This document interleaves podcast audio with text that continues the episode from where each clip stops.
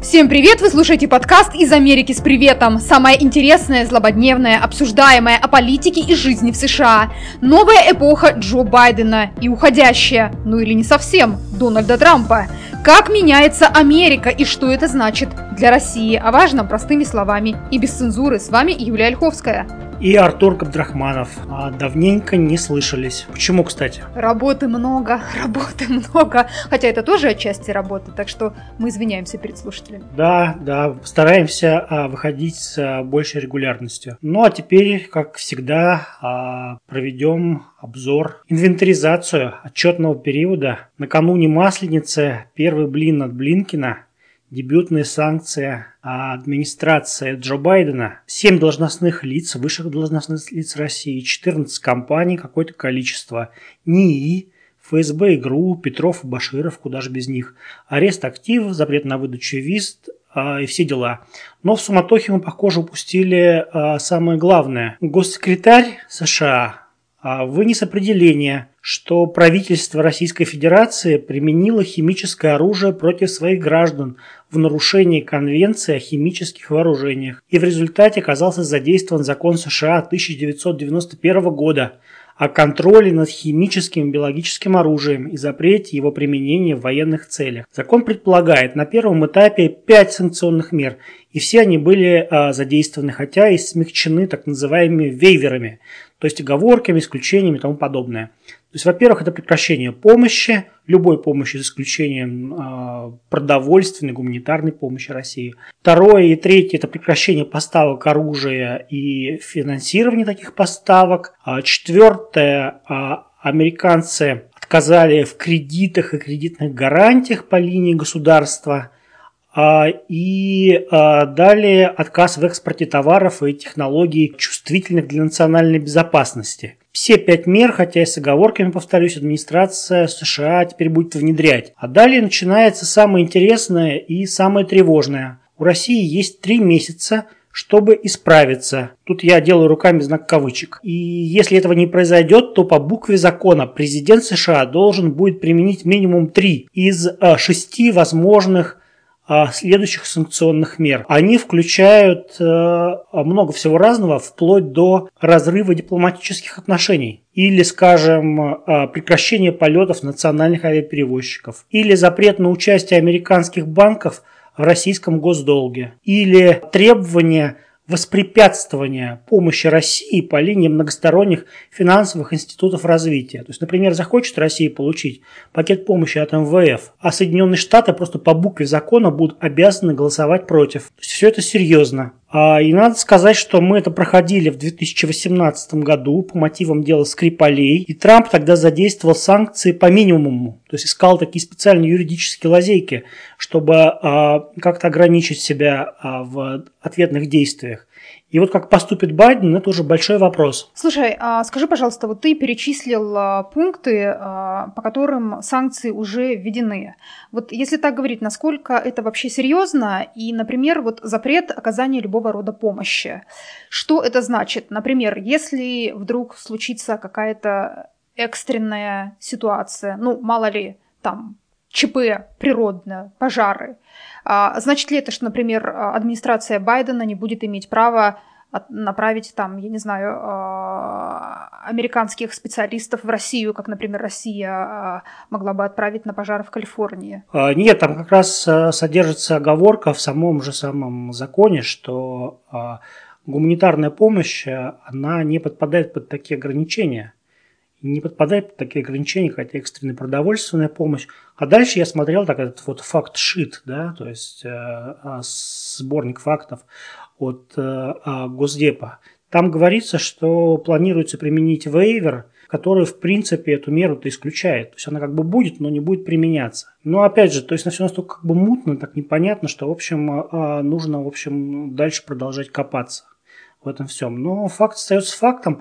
А Россия второй раз попадает под это определение Госдепа, уже по второму эпизоду, и, насколько я знаю, помимо России этот э, закон применялся только в отношении а, Ирака и Сирии. Но при этом администрация постоянно э, дает такие посылы, что это не последние санкции, что сейчас э, проводится некая некий аудит злонамеренных действий России. Скажи, какие нам санкции или не санкции, чего нам еще ждать? Байден, как пришел к власти, так он сразу заказал разведанализ всех приписываемых России прегрешений. То есть от вмешательства в выборы до хакерских атак или там, скажем, наград за голову американских военных в Афганистане.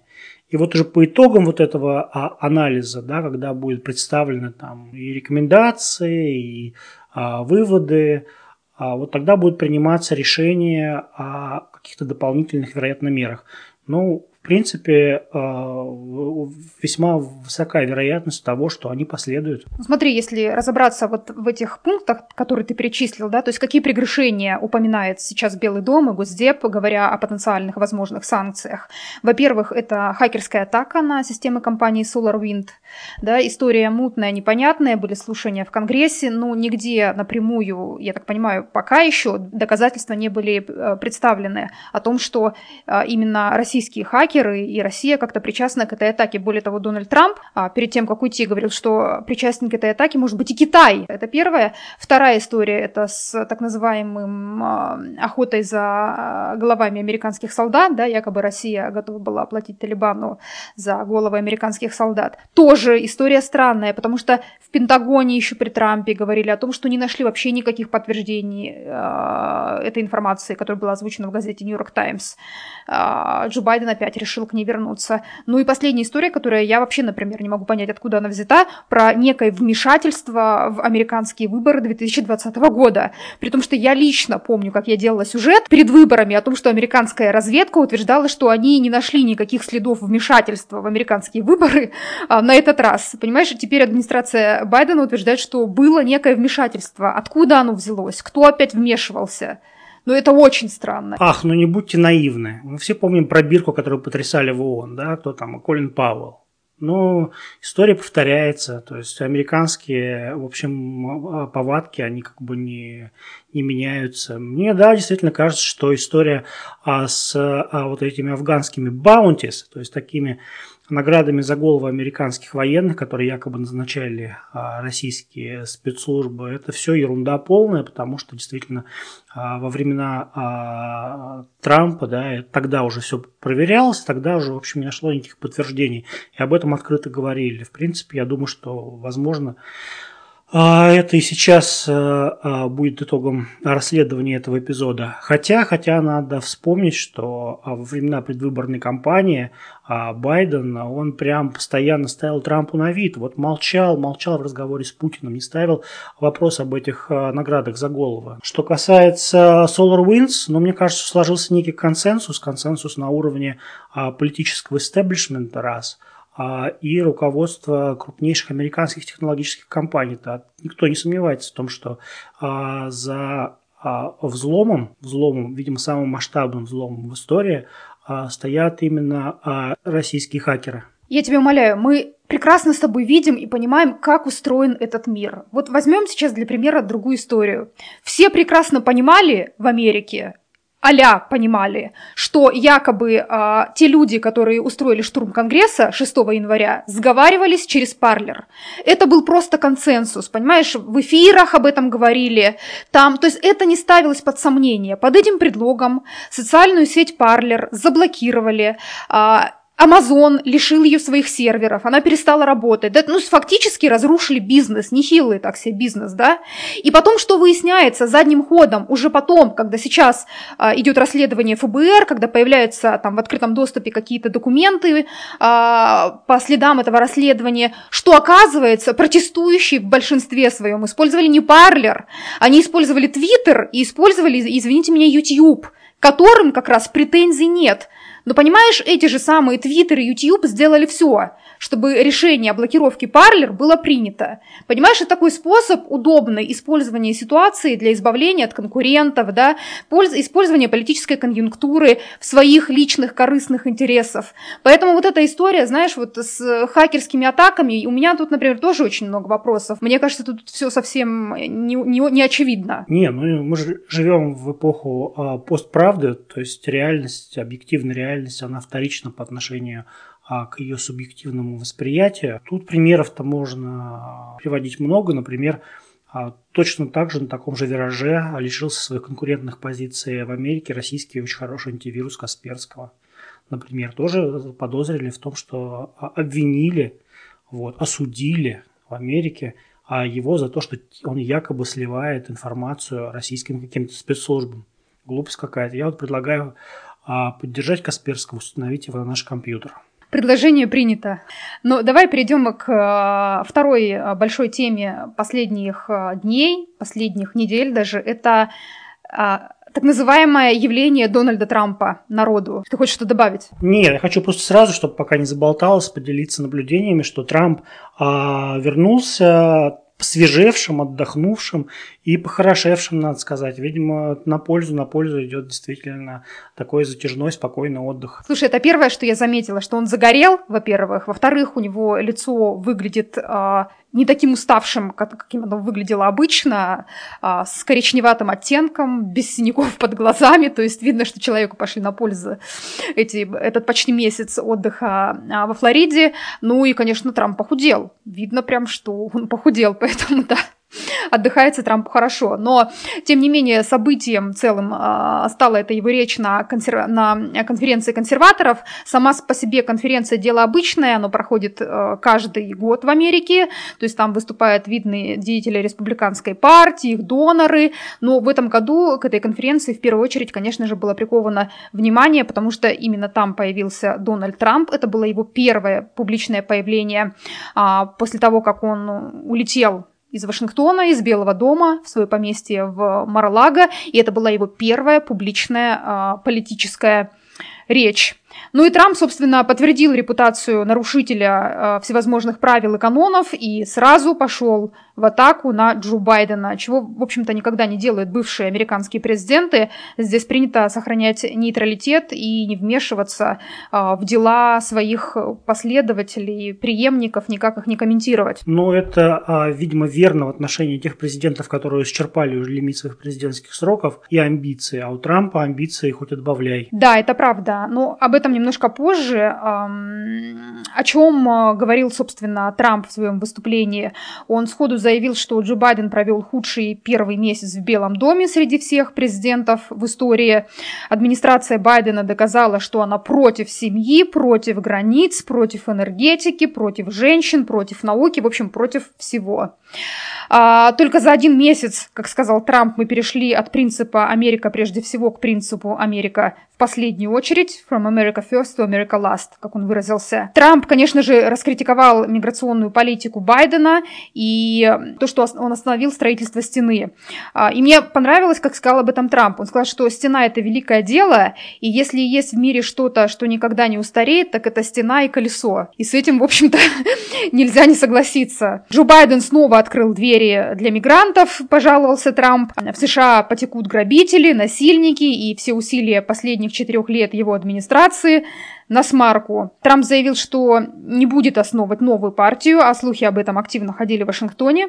Он призвал республиканцев к единению, дал понять, что будет мстить неверным. В следующем году в США до выборы в Конгресс, и фактически уже началась предвыборная кампания, и Трамп поддержит только тех, кто ему лоялен, тех, например, кто не голосовал за импичмент недавний. Своих однопартийцев он призвал принять изменения в закон о выборах, что, кстати, важно, чтобы голосовать можно было только в течение одного дня, а за исключением открепительных только для тех, у кого есть уважительная причина. Но, кстати, это будет довольно сдел- сложно сделать, мне кажется, республиканцам, потому что сейчас, как мы знаем, а, Конгресс находится под контролем демократов.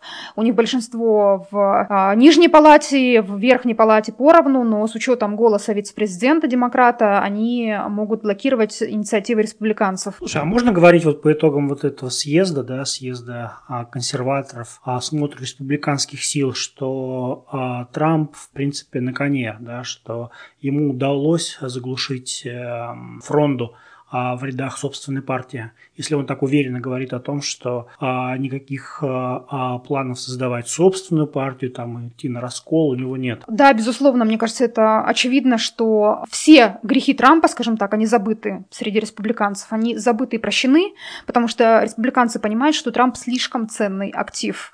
У него деньги, у него влияние, у него электорат. И посмотри, например, как ведет себя канал Fox News, да, который а, после того, как произошел штурм Конгресса, пресса, нельзя сказать, что они а, продолжали активно поддерживать Трампа, их новостейный блок, там, дневные программы и вообще, вовсе иногда критиковали президента, бывшего теперь уже президента, вечернее шоу еще более-менее к нему нейтрально были настроены, но Сейчас Трамп, э, можно сказать, что Fox News опять на стороне Трампа. Более того, они были крупнейшим спонсором а, вот этого вот э, мероприятия консерваторов. Они единственные, кто показывал речь Трампа в прямом эфире. И после этой речи их комментаторы просто пели дифирамбы тому, какой Трамп прекрасный, как хорошо его принимала аудитория, как все были в восхищении, какая была э, просто невероятная атмосфера, да, то есть это все говорит о том, что, в общем-то, Трамп снова на коне, да, ты прав. А, более того, он сам дал понять, что а, не исключает возможности баллотироваться в 2024 году, чем вызвал шквал просто аплодисментов в зале. Ну, все и так понимают, что у него, в принципе, есть амбиции. Но интересно вот, а, что в самом начале, мне показалось интересным, что в самом начале своей речи Трамп упомянул о недопустимости так называемой cancel culture. Он даже довольно большое внимание этому уделил. Он сказал, что это, ну, то есть cancel culture это когда люди становятся изгоями в обществе из-за своих взглядов. И это, конечно, то, что сейчас активно происходит в Америке. И мне кажется, что через 4 года, если если Трамп пойдет на выборы, то это будет лейтмотивом его предвыборной кампании, потому что мы видим, какие сейчас изменения. Просто американскую культуру трясет на наших глазах, а, то с теми инициативами, которые принимает администрация Байдена, да, все эти гендерно-расовые нормы, вся эта инклюзивность и все прочее, вот это как раз то, против чего категорически, категорически против электорат Трампа. Я помню, как я разговаривала с евангелистами, да, то есть теми людьми, которые являются костяком. А, электората Трампа, они обеспечивают ему огромную долю голосов, и они мне говорили, что как раз для них это важно, что Трамп за традиционные ценности. То есть сейчас администрация Байден делает все, чтобы воспитать неприятие еще больше демократической партии кандидата э, демократа-президента среди электората Трампа. То есть, понимаешь, вот эта поляризация, которая и так была в обществе, она сейчас становится еще больше. А очень показательно то, что а, вот этот форум СИПАК, так называемый, а, происходил, проходил в этом году в Орландо, в Флори, флоридском городе Орландо, под лозунгом «Америка uncancelled». Да, но это как раз отсылка к cancel culture, да, то есть они назвали форум, то есть они, по сути, название форума посвятили вот этой вот истории, связанной с просто повсеместной cancel culture, которая сейчас а, семимильными шагами охватывает просто все штаты, все сферы жизни общества, и, конечно же, есть огромное количество людей, которым это не нравится. Но если уж мы заговорили про выборы 2024 года, а, то думать, начинать и готовиться к ним надо уже сегодня, а, учитывая те изменения, изменения и те процессы, которые происходят в американском обществе и как оно устроено. Трамп, кстати, во время выступления упомянул а, о статье из журнала Time, он сказал, что проч... обязательно прочитайте эти, эту статью. Э, я не то чтобы удивилась, но меня скорее погрела мысль о том, что я, мы с тобой эту статью уже прочитали, и с тобой уже еще до выступления Трампа, до того, как он о ней упомянул, э, мы с тобой решили, что это очень прикольная и очень-очень интересная статья, объясняющая многое э, о том, почему Трамп проиграл и как удалось победить демократам. Расскажи, пожалуйста, нам про эту статью. Статья действительно очень познавательная, действительно раскрывающая глаза на то, как на самом деле работает американская демократия, рисующая американскую демократическую машину, как своего рода айсберг, где мы видим только мизерную надводную часть. А вот этот подводный весь механизм, это а, он от нас абсолютно скрыт, а, нам его не показывают, и хуже всего то, что медиа, да, они даже а, не задаются вопросом, что же там, собственно говоря, а, под толщей а, воды происходит многометровой, а происходит там много всего интересного. В статье рассказывается про некий теневой штаб, где ковалась победа Байдена и, соответственно, поражение Трампа. Там заключались сделки между могущественными профсоюзами и их антиподами, объединениями работодателями. Там мобилизовывались сотни миллионов долларов. Там а, менялось законодательство штатов для расширения возможностей досрочного голосования, в том числе голосование по почте, которое, как теперь мы знаем, обеспечило действительно а, перевес Байдена. Там нанимались юристы для отражения контратак. Там обрабатывались СМИ и Бигтек, чтобы не просто вот оппонировать неким медийным посланиям трампистов, а просто их глушить. Вот прямо прямо так в лоб глушить, потому что они пришли к выводу, оказывается, что если ты оппонируешь, ты, продай, ты способствуешь распространению этих месседжей. И единственный способ, вот, кстати, вот об этом стоит подумать, единственный способ, чтобы а, а эффективно их пресечь, это вот, вот моментально их заглушить как только и не реагировать больше вообще никак на все эти пассажи. А потом а, там рассказывается, что в этом медийном, в этом, в этом штабе, в этом штабе, да, отряжались дружины к избирательным участкам. И там была ого-го какая координация с белым движением. То есть то, о чем мы говорили неоднократно, но а, не имели перед глазами всей полноты картины. А действительно как бы оказалось, что был некий а, общий координирующий центр. А дальше больше на самом деле. Когда пришла пора считать голоса, а, и самое главное сертифицировать результаты выборов, а, там описывается, какой мощный был прессинг на, а, на чиновников, например, в штате Мичиган, которые заколебались было под натиском Трампа да, и готовы были, собственно говоря, воспрепятствовать сертификация, то есть вот утверждению на, пар, на уровне парламента штата, официальному утверждению побед, победы с небольшим перевесом в штате а, Джо Байдена. И а, выясняется, что в, центре, то есть если верить статье, это так, да, что в центре а, вот этой всей паутины был совершенно никому неизвестный советник президента крупнейшего профсоюзного объединения Америки AFL-CIO, некий а, Марк Подхорзер. Слышала ли ты о нем раньше? Я вообще ничего не слышала ни об этом человеке, ни о э, институтах, организациях, в которых он работает и для кого он работает. Но я вот, прочитав статью, поняла, что, видимо, это и есть то самое глубинное государство, о котором так любил говорить Дональд Трамп. Давай тебе сейчас расскажу самое сенсационное, что есть в этой заметке. Вот самое сенсационное. Оказывается, по всей стране были готовы акции протеста, массовые акции протеста.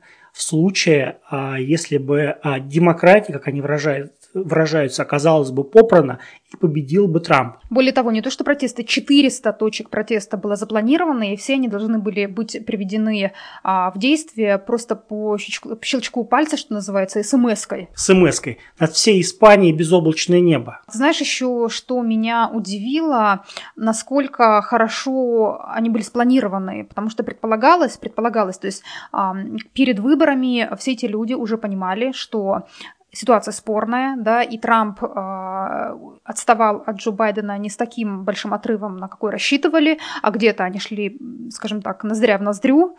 И э, организаторы всего этого мероприятия, да, всех этих потенциальных протестов, потом уже, э, когда э, в ночь выборов, э, точнее уже ближе к утру стало понятно, что Джо Байден э, побеждает, но с небольшим перевесом, и они побоялись, что народ все равно будет протестовать. И чтобы этого не произошло, они изменили стратегию, тактику точнее. Они все равно позволили людям выйти на улицы, да, чтобы народ мог выпустить свою э, энергию, но они при этом устроили из этого праздник. Они сказали, давайте мы пойдем и будем танцевать, петь, да, и мы видели на улице в Вашингтоне, я лично видела, действительно было очень много молодежи, было очень много э, темнокожих, явно сторонников движения Black Lives Matter, и э, тогда мне еще показалось это странным, но теперь я понимаю, что это вот были те самые люди, которые готовились протестовать, но они решили в итоге, понимаешь, э, энергию свою перенаправить в другое русло и устроить праздник, коли уж Джо Байден победил. Ну тут да, а, самое интересное, конечно, то, что в статье это все преподносится в очень радужных тонах, то есть рассказывается как о неком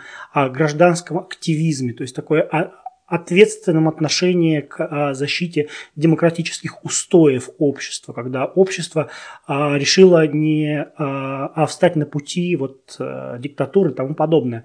В общем, все это преподносится со знаком плюс, однозначно со знаком плюс. Но мне на самом деле кажется, что примерно по такому же сценарию, может быть, чуть менее вычурному, чуть менее затратному, организуются при деятельном американском участии и цветные революции в разных концах земного шара. Не кажется ли тебе? Это похоже на эту схему. Смотри, фактически ведь кто был в нее вовлечен, да? Все, что имеет наибольшее влияние, скажем так, сегодня в США, это профсоюзы. Роль профсоюзов – это вообще отдельная история. Об этом сняты целые фильмы, да, о том, как, как, как в общем, борются политики за, а, за симпатии профсоюзов, потому что это та сила, которая э, управляет огромными массами. Были вовлечены профсоюзы, был вовлечен бизнес, был вовлечен бигтех, в частности, там упоминается, как чуть ли не на кухне у Марка Цукерберга все эти продемократические активисты да, а, обсуждали, как же им, так сказать, сделать так, чтобы демократия победила. Были вовлечены а, довольно влиятельные аналитики, в частности, человек, о котором, а, которого ты упомянул, я забыла, как его зовут. Подхорзер. Вот. Он управляет компанией, которая занимается аналитикой. Да? Эта компания, насколько я понимаю, я просто погуглила, но я вижу, что они занимаются предвыборной аналитикой. У них есть базы данных избирателей. И они используют эти базы данных избирателей для того, чтобы просчитывать определенные стратегии. Мне это, например, напомнило историю четырехлетней давности, когда а, с подачи Стива Беннона стратега бывшего да, предвыборного штаба Трампа, а, придумали такую схему, что значит, а, Беннон обратился в британскую компанию Cambridge Analytica, которая, используя данные а, пользователей Фейсбука, анализировала там их предпочтения, да, кто где живет, какие интересы, и на этом, собственно, республиканцы во многих, Трамп во многом строил свою компанию. Вот. вот мне это напоминает нечто подобное, потому что здесь тоже идет речь про базы данных, но здесь были вовлечены намного более влиятельные силы, намного больше народа. Плюс все эти продемократические так называемые движения, эти там женщины за права женщин, феминистки, потом движения против абортов, религиозные там, да, какие-то движения. То есть вот огромное, просто огромное количество движений в Америке. В Америке. И вот, вот этот человек, он каким-то образом, ну, он обладает просто уникальными способностями. Он смог все их, судя по тому, что написано в статье, смог так или иначе все эти движения э, объединить. И там пишется о том, что проводились некие там семинары, зум-конференции, да, и все прочее. Более того, насколько я понимаю, у него была связь с лидерами движения Black Lives Matter. И там даже проскальзывает такая мысль, что они планировали а, протесты, да, но очень осторожно. То есть они тоже боялись а, перегнуть палку. И ты понимаешь, я тут подумала, что вот э, сами протесты, они так неожиданно и вовремя так вспыхнули, а потом раз их все по мановению волшебной палочки отключили. Да, то есть продолжается несправедливость на самом деле в отношении чернокожих, продолжаются какие-то я так размахиваю руками, что у меня листочек упал. Продолжаются какие-то случаи там применения насилия к чернокожим, но протесты закончились. Все как будто, вот понимаешь, а, перестала народ волновать эта проблема. И это довольно странно. И теперь, понимаешь, вот мы находим подтверждение тому, что на самом деле это все было, конечно, управлялось и, и планировалось. Там вопросов действительно много возникало. Например, я помню, у меня впервые действительно а, а, вызвал вот недоумение, да, и как бы какие-то вот действительно попытки разобраться, желание действительно разобраться, что же на самом деле а, стоит за а, наблюдаемыми событиями, которые мы, собственно говоря, воспринимаем как а, некие как стихийные, да, как проявление некой доброй воли конкретного индивида. Вот у меня это вот э, был момент, когда на одном из этапов праймерис в демократической партии очень сильный кандидат, очень сильный кандидат Бутиджидж, Путиджидж, мэр небольшого городка а, из Индианы, он вдруг, а, имея неплохие шансы продвинуться там дальше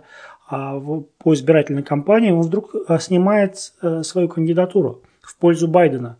И вот вопрос, да, как бы, кто ему позвонил, кто ему сказал, да, кого он послушался, кому он подчинился.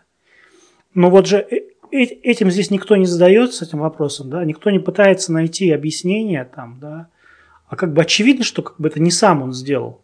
Ну, меня посмотрели, улыбнулись, отвернулись, пошли дальше, да, то есть люди, которым я там, там, там задавал этот вопрос.